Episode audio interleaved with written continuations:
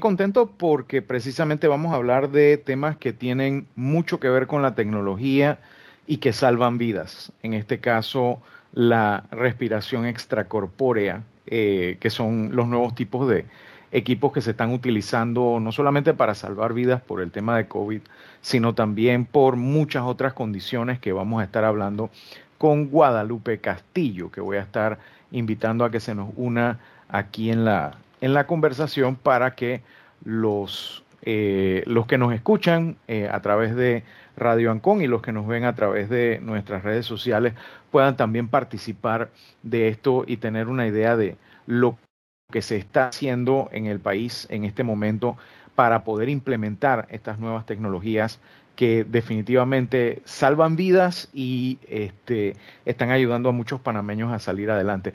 Muy buenos días, Guadalupe. Muchísimas gracias por estar con nosotros aquí en Vida Digital por Radio Ancon.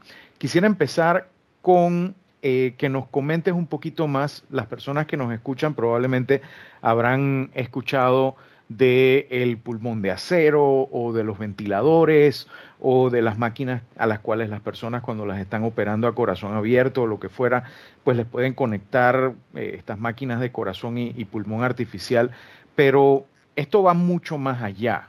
Cuéntanos un poco sobre las diferencias eh, y los retos que traen estas nuevas tecnologías de respiración mecánica asistida. Ante todo, muchas gracias Alex por la oportunidad pues sí les comento que el ECMO, que es eh, una tecnología de circulación extracorpórea donde se oxigena la sangre, es una modalidad terapéutica que, fue implementada originalmente en el año más o menos 2009 cuando hubo la epidemia de la influenza en adultos. Entonces esos fueron los primeros eh, eh, los primeros casos en donde hubieron buenos resultados con la implementación de esta tecnología. Es una tecnología adicional o diferente al ventilador que, conocemos o que hemos escuchado, porque a diferencia del ventilador, em, esto permite dar la oportunidad a que el pulmón descanse y bajar las presiones dentro del pulmón. Así que el pulmón tiene la oportunidad de descansar.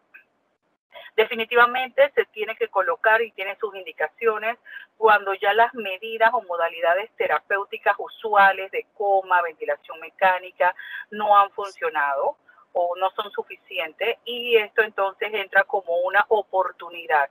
Esta modalidad terapéutica es una modalidad tipo puente Puente quiere decir porque estamos en una circunstancia ya avanzada eh, de la situación. Puente quiere decir o puente para que el pulmón se recupere, o puente para que el paciente sobreviva para trasplante, o definitivamente el paciente eh, no, no entra en estas dos oportunidades y el paciente finalmente descanse. Es una tecnología Sí, iba a preguntar, normalmente los ventiladores mecánicos lo que hacen es que mueven mecánicamente el pulmón que de pronto está eh, herido, cansado, afectado, lo que fuera, pero el pulmón es el que hace el trabajo realmente de la, el intercambio de gases, el oxígeno, el dióxido de carbono y demás. Entiendo que el ECMO hace todo esto por el pulmón de modo que el pulmón pueda eh, regenerarse si es posible, curarse o se pueda tratar o se pueda hacer trasplante. Esto imagino que se está aplicando mucho en pacientes de, de, COVID, sobre todo ahora que las personas no vacunadas están siendo muy afectadas por el tema. Pero imagino que, por ejemplo, personas afectadas por haber eh, respirado aire caliente o gases tóxicos en un incendio, eh, por otras condiciones también pueden ser ayudadas por este tipo de tecnología, ¿es así? Sí, el ECMO puede, tiene diferentes indicaciones. Tiene indicaciones cuando una persona tiene problemas respiratorios, ya sea porque a veces tenemos procesos neumónicos con bacterias, hongos que pueden lastimar el pulmón. A veces tenemos fístulas pulmonares que son grandes y que el ECMO tiene una oportunidad para, para ayudar a cerrar esas fístulas pulmonares. Eh, también se utiliza, se puede utilizar en tromboembolismos pulmonares masivos, en donde la persona eh, eh, requiere una oxigenación y el mismo pulmón no tiene esa capacidad de oxigenar y se puede colocar en estas máquinas. También otra indicación es cuando son indicaciones cardíacas porque esto también hace las veces de corazón artificial, cuando su modalidad es veno arterial. Lo que da es que hace las veces de bomba y permite que el paciente a través de una, una centrífuga reciba la sangre de forma oxigenada cuando el paciente tiene infartos masivos, cuando el paciente tiene un shock cardiogénico y que el corazón no tiene la capacidad de eh, bombear correctamente. Ahora, eh, mi, mi curiosidad se dispara en el sentido de que estamos hablando de que no solamente puede complementar la función del pulmón, sino también la función del corazón en un paciente, ayudándole a recuperarse o dándole más tiempo al personal médico de buscar otras alternativas para salvar al paciente en, en estos casos así gravísimos cuando falla pulmón y falla corazón en este sentido. Mi pregunta siguiente sería, ¿qué tan grandes son estos equipos y qué tan cerca estamos de poderlos miniaturizar? Quizás al punto de poderlos tener como una alternativa viable. Y lo pregunto porque desde que los primeros corazones artificiales se instalaron hace ya varias décadas, eh, hemos tenido el sueño de, como humanidad, de poder a estas personas que están teniendo este tipo de, dificultades de, pulmones y de corazón, que son responsables por una grandísima cantidad de enfermedades y muerte eh, en estos casos, pudieran tener una alternativa que les permitiera sobrevivir quizás con una mejor calidad de vida que las personas que se someten a trasplante, que obviamente tiene toda una serie de, de retos también. Eh, ¿Cómo estamos en ese nivel de tecnología? Bueno, definitivamente eh, antes eran máquinas muy grandes, era una armamentaria muy grande. Actualmente es un equipo, un equipo que incluso es portátil, eh, recientemente nosotros como grupo, en Panamá somos un grupo de eh, que hacemos ECMO, el grupo PECA, eh, hicimos un transporte en una ambulancia de un hospital a otro hospital, estando el paciente en ECMO. Es un equipo probablemente, es un equipo pequeño, actualmente es un equipo pequeño, claro, tiene sus características, tiene su membrana que permite la oxigenación, sí es cierto que hay equipos más modernos que en este momento no están en Panamá. Nosotros tuvimos la oportunidad de entrenarnos en, Francia. En Francia los equipos son mucho más pequeños, incluso se utilizan como si fuese con un cinturón en el pecho y el equipo se coloca en el pecho del paciente y esto permite incluso que el paciente se movilice en el hospital. Hay casos en Francia, en donde los, los pacientes incluso lo envían a casa esperando, con los cuidados de enfermería, esperando pues el trasplante pulmonar. Todavía aquí en Panamá estamos con los equipos que son, si bien es cierto, son amistosos, son de un tamaño que permite una movilización del paciente, pero hay equipos que, que a futuro pues que son más pequeños y esperando que esa tecnología venga para Panamá. Ojalá llegue en un par de, yo me imagino que en, una década o dos tendremos equipos similares que puedan ser tan fáciles de utilizar y portátiles como una bomba de insulina o, algún aparato similar. Ahora, mencionó el tema del entrenamiento en Francia. ¿En qué consiste el entrenamiento y, qué es lo que se aprende precisamente en estos entrenamientos a la hora de implementar estas nuevas tecnologías? Sí, nosotros de base somos intensivistas. Los intensivistas tenemos la bondad de, conocer la fisiología e integrar la fisiología de, todas las, los, de todos los aparatos y sistemas del cuerpo. Entonces, eh, eh, hemos tenido entrenamientos extensos eh, tanto en Alemania como en Francia, en el Hospital de Petit. Son entrenamientos básicamente en donde desaprendemos los paradigmas que ya conocíamos que la Facultad de Medicina nos enseñó, porque la fisiología del ECMO cambia. Yo estoy sacando un órgano, estoy colocando un órgano al lado del paciente, entonces los parámetros fisiológicos totalmente cambian del intensivismo que nosotros estamos acostumbrados.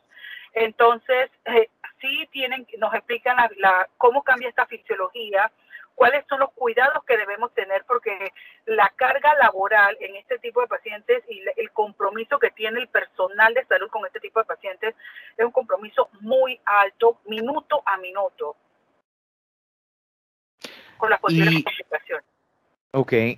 Y en Panamá, ¿cómo se está implementando? ¿Cuáles han sido los resultados eh, cómo ha sido recibido este, este nuevo, esta nueva tecnología, esta nueva forma de tratar a los pacientes que están en esta situación. Bueno, el grupo tiene actualmente casi, son hoy 150 días corriendo, le decimos corriendo, pacientes en, en ECMO, eh, básicamente en los países eh, hermanos como Costa Rica y Colombia, la cantidad de pacientes, claro que nos supera. Nosotros acá en Panamá tenemos cuatro casos. Uno ya es un caso internacional, uno incluso ya sobrevivió. En este momento tenemos otro que está actualmente en ECMO, es un paciente de 31 años. Recordemos que estos son pacientes que si no entran en la modalidad terapéutica estaban, iban a fallecer. ¿ok? Entonces, por lo menos eh, la literatura habla de 50% de probabilidad de sobrevida y por lo menos por ahora nosotros estamos en ese, en ese porcentaje. ¿Cuál sería el siguiente paso a la hora de hacer llegar más eh, a más personas este tipo de herramientas tecnológicas, a más eh, centros de salud, a más a más hospitales, etcétera. ¿Cómo, ¿Cómo se está trabajando para que esta tecnología llegue a más personas en este momento? El Ministerio de Salud está muy interesado y está trabajando junto con el grupo para intentar implementar un grupo en un, un programa a nivel estatal. Incluso el primer paciente que se colocó en ECMO eh, con ayuda de, de, todos los intensivistas, en total somos 10 intensivistas, 15 enfermeros, eh, eh, todos trabajamos, trabajamos en la práctica estatal y muchos trabajan en práctica privada, en hospitales privados, y se congregaron, se congregan para colaborar con este tipo de pacientes. A nivel de la práctica privada, eh, vuelvo y repito, ya hospitales privados como el Hospital San Fernando, el Hospital Nacional, ya ellos han colocado, con la ayuda pues de consultando al grupo, ya han colocado pacientes en ECMO eh, el Hospital Punta Pacífica está desarrollando también su centro de ECMO. Eh, en fin, ya es una, es una tecnología que ya llegó a Panamá y definitivamente ya es responsabilidad de continuar con esta modalidad. Ahora, tiene sus eh, debilidades y situaciones que nos preocupa el grupo, porque si bien es cierto, nosotros somos puente puente para trasplante pulmonar, puente para, para que el paciente mejore. En Panamá es una realidad que no hay trasplante pulmonar.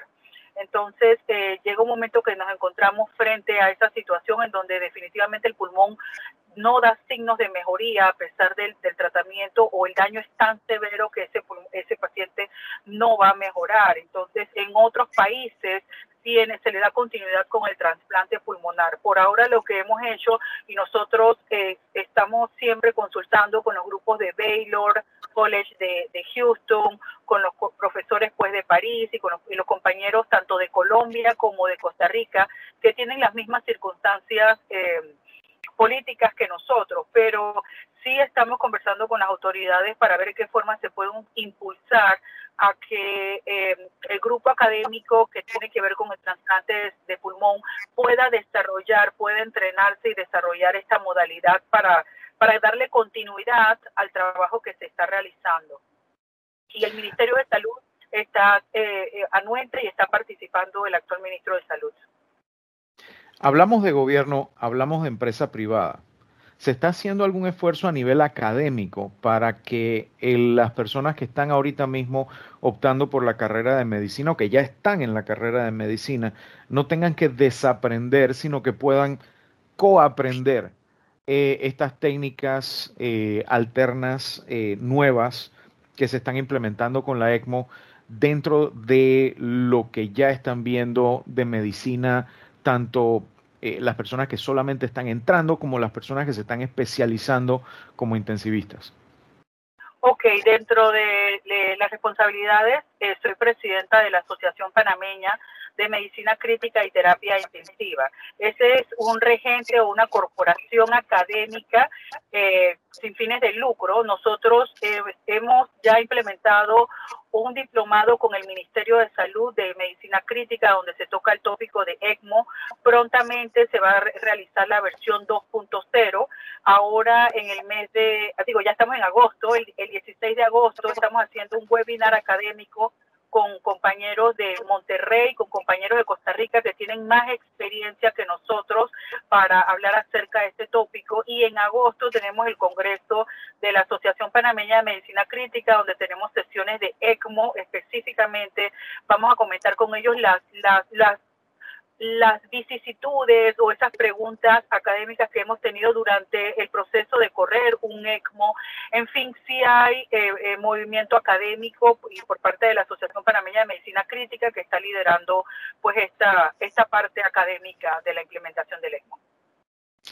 A nivel mundial, donde se ha implementado la tecnología ECMO, una de las responsabilidades ha sido siempre el presentar los resultados obtenidos, buenos y malos, eh, las experiencias adquiridas, las cosas que se han salido fuera de la norma, cualquier cosa que haya sido diferente y que pueda ayudar, ya sea a evitar un mal resultado o a reproducir un buen resultado no esperado. Tenemos que recordar que en la mayoría de los casos, no solo en la medicina, sino en la ciencia general, lo que viene antes del descubrimiento no es un eureka, sino un hey, eso no me lo esperaba. ¿Qué resultados han tenido ustedes que han podido compartir con el resto de la comunidad ECMO a nivel mundial y que ha contribuido con esa, base de conocimiento, ya sea para evitar cualquier mal resultado posible o para mejorar el resultado existente a partir de las experiencias adquiridas? Bueno, la regente académica de los grupos ECMO es la ELSO, eh, de la cual estamos afiliados como grupo en Panamá, el grupo PECAS está afiliado. Ellos tienen un dashboard que es minuto a minuto acerca de los pacientes que se está implementando la tecnología de ECMO. Es importante eh, reconocer que al principio de la pandemia, la ELSO dentro de sus guías justo recomendaba que cuando los programas eran pequeños o cuando los programas estaban empezando, eh, por el volumen de pacientes y por la carga laboral que tenía el personal de salud, recomendaban que si, que si este era el caso, no colocar pacientes en ECMO porque se pensaba que la mortalidad de los pacientes iba a ser muy alta porque era un personal que tiene que pasar una curva de aprendizaje. Pero eh, al a, a mediados de la pandemia definitivamente se dieron cuenta que todo mundo está tratando de ver cómo ayuda a su población en todos los países y que la gente seguía colocando, los médicos seguían colocando los pacientes en hemos tratando de ofertar una eh, algo para poder ayudar a las personas a pesar de la carga laboral y, de, y que estábamos dentro tratando de contener una pandemia. Así que al final eh, la evolución de esto dio a que la ELSO pues sí aceptó, dijo, bueno, ya que vamos a, vamos a colocar a los pacientes de ECMO, estas son las guías y vamos a ver de qué forma podemos colaborar. Y al final, lo bonito de esto es que 50% de los pacientes pueden ser, eh, pueden sobrevivir, darle una oportunidad de sobrevivir cuando se implementa esta tecnología. Recordemos que al principio de la pandemia no sabíamos si siquiera iban a poder sobrevivir. Muy interesante. De verdad que muy contento también que desde Panamá estemos contribuyendo con la comunidad científica. Quiero darle las gracias a la doctora Guadalupe Castillo Ábrego, que ya un par de oyentes nos han preguntado cómo ponerse en contacto con ustedes. ¿Ustedes tienen redes sociales, algún correo electrónico, alguna forma en que las personas se puedan poner en contacto con ustedes para conocer más acerca de este esfuerzo? Gracias. Bueno, mi teléfono celular con mucho gusto, 69494911. Agradezco que me envíen chatcitos porque como estoy a veces adentro del área COVID, eh, no tengo el teléfono a mano. Y eh, bueno, estamos en las redes sociales como Neuro and Critical Care por ahora. Eh, y ahí con mucho gusto podemos resolver todas sus dudas. Muchísimas gracias, doctora Guadalupe Castillo. No sé si Guillermo tiene alguna otra pregunta adicional. No, solamente agradecerle el trabajo que está haciendo, desearle que tenga mucho cuidado y, eh, y, que seguro vamos a estar hablando con usted nuevamente más adelante. Un abrazo grande. Gracias por estar aquí en Gracias. gracias. FM. Hasta luego, doctora Guadalupe Castillo. Pues sí. Alex, excelente. No, definitivamente. es, muy, muy gratificante saber que en Panamá no solamente estamos aplicando tecnología, sino que estamos también buscando agregar eh, a través de ese esfuerzo al conocimiento colectivo, académico, médico, tecnológico, científico a nivel mundial. Y no solamente estamos hablando de lugares como el Gorgas o el Smithsonian, aquí en, en los hospitales en nuestro país estamos haciendo historia día tras día gracias a personas como la doctora Guadalupe Castillo. Así que muchísimas gracias a la doctora Guadalupe por habernos acompañado el día de hoy.